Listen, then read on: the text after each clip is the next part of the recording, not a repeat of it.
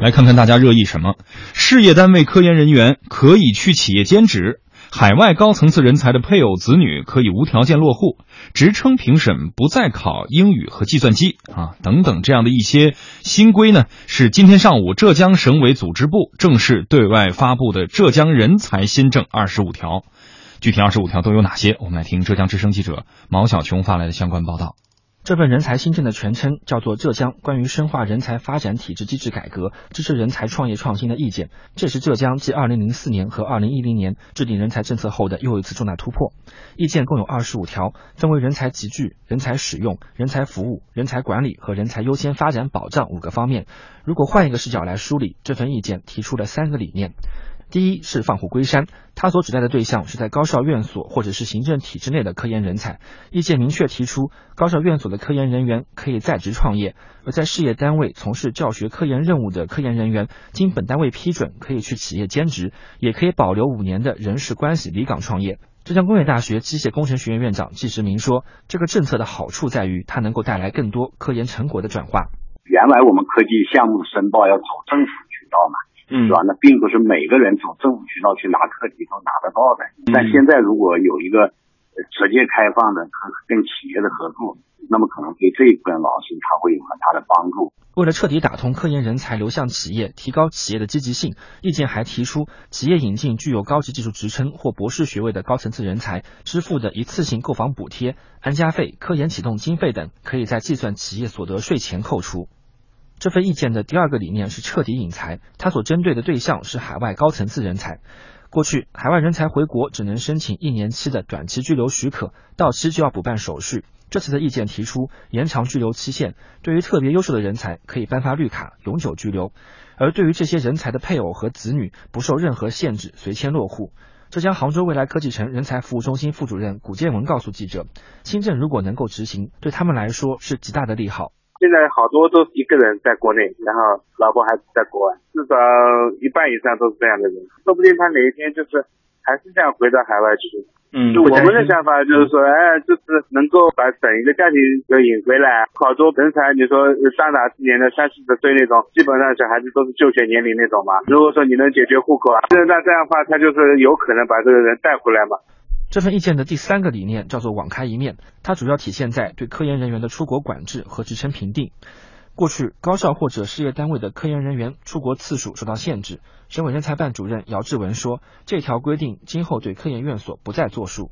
啊，就是你这个指标不用了，你根据需要的话，你想出去就出去了，不需要你再纳入到我们这个行政的指标啊来，有了才能出去。没科研院所你要出去，是人才要去。”他是不一定说是早就计划好的啊，有的时候他国际会议有的是临时的，我们就鼓励他去。还有这个出国的经费啊，就另外单列啊，不是说你是按照党政的干部一样的来管理。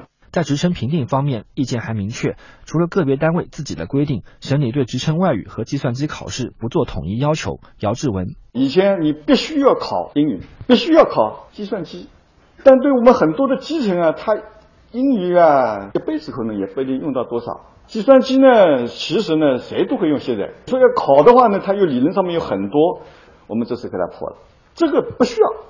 此外，意见还提出，高校、公立医院、科研院所的高端引才不受岗位编制限制，鼓励金融机构对符合要求的高层次人才提供无需担保的平价贷款等等。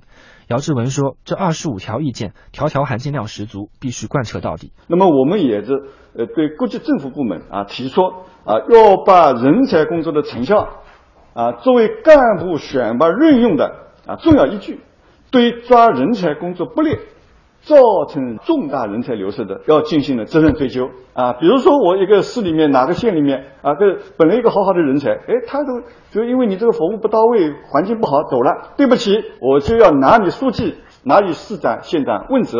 嗯，我们就跟大家来拎一拎这里面的干货哈。你看，这个二十五条人才新政被大家津津乐道的啊，或者是被大家热议的，有这么几条，比如说其中一条。高校院所的科研人员可以在职创业，要注意，高校院所啊，它是属于事业单位，也就是说，事业单位的科研人员在浙江这一次二十五条人才新政发布之后，可以啊，既保持自自己这个在高校院所的这个事业单位的呃工作身份，同时还可以在职创业兼职，啊，这个呃，这个可以保留五年的人事关系哈，甚至是离岗创业。另外呢，科研人员的出国管制和职称评定的一些条件放宽或者取消了啊，比如说这个过去这个出国是呃有这个指标的哈。另外呢，职称评定还需要考英语啊啊，需要考计算机啊，但这次都不需要了，不需要考英语和不需要考计算机就可以啊进行相关的职称评定。另外呢。高校、公立医院、科研院所的高端引才不受岗位编制限制啊，可以额外招收、课外额外引进，只要是人才。呃，鼓励金融机构对于符合要求的高层次人才提供无需担保的平价贷款。你看看，贷款都要来相关的照顾。嗯，另外呢，对于啊既有的，比如各级政府哈。要把人才工作的成效作为干部选拔任用的重要依据啊，对抓人才工作不力、造成重大人才流失的要进行追究。比如说，这刚才我们的这个呃，就呃这个呃浙江省委这个组织部啊，相关人员就介绍到了。假定是咱们就拿一个县长来说吧，如果说你这县里面有一个特别好的人才来了，结果因为种种原因没有留住，那么甚至可能会啊要进行相关的这个责任追究啊，为什么没有留住人才？好了，我们跟大家拎了这些干货之后啊，我们请出两位观察员一起来讨论讨论。刚才那几条是大家热议比较多的，肖峰老师，您觉得刚才这几条里面哪条引起您的注意？你觉得，哎呦，这个浙江这次又又玩了一把创新，您觉得哪个是？有两点我关注，一个是呢，这个在岗创业，大家知道以前这个曾经有过一段叫停薪留职哈，对，也是针对这些企事业单位的人。嗯，实际上这个知识分子啊，最关心的有两点。一个呢，就是这个叫职称，你如果要是让他完全这个下呃这个下海了，那职称怎么办？对你这个在岗创业呢，就好像解决了这个问题，就职称也不耽误。然后呢，你去创业的话呢，又可以实现自己的价值。嗯，这个我觉得比这个原来的停薪留职啊，好像又进了一步。嗯，这是我的一个感觉。第二呢，就是我觉得就是政府的定位。非常明确啊，这个人才二十五条把政府定位在了一个服务型的政府。嗯，就是你一旦你服务不好这个人才，服务不好创新，你对不起，你就要拿你试问。嗯，你这个一这个一一这个这个这个地方的一一届长官呢，就要被这个追责。对，他实际上就是把这个地方的这些官员啊，就变成了一个这个作为一个。呃，服务型的政府这么一个呃一种一种安排，这个实际上对整个的政府行为的调整。呃，然后这个怎么样摆正这个政府和市场的关系？这这个这个官员和人才之间的关系，呃，实际上是我觉得在全国来说哈是有这个领先意义的。嗯，呃，如果是浙江二十五条如果推广到全全国的话，我相信这个对焕发出全民的这种创造性，呃，焕发这个社会的这种活力，应该是非常非常的有利的。嗯，二十一世纪什么最重要？人才最重要啊，所以浙江这一次，啊，在肖峰老师看来是把这个重视人才提到了一定的程度上了，走在了全国的前列。季老师，你怎么看刚才那几条？如果你看，显然季老师是人才哈，这个你更加看重的是这里面的其中哪一条？嗯嗯，你这样一下僵了我一下，我 季老师为什么侧目？然后这个，如果我要是说的不好呢，好像像。像像像我在就是抱怨，实际上这个跟抱怨是没有关系的。对更多的人才啊，就事论事来说，嗯，就是关于这个，首先第一点，我感觉就是呃，浙江在很多地方做做的一些就是尝试都非常的。领先，嗯，他们有很多地方做的很多一些改革啊，都让人觉得就是耳目一新的这种感觉。就是你要去过浙江，就就特别有这种方面的这种嗯感受。我就记得我大概是一两年前曾经去看他们那个医疗医保的这个改革，就是等等的，就是还有这个呃医院的服务的体验啊什么之类的。嗯，确实各方面做的就是很有创新的精神。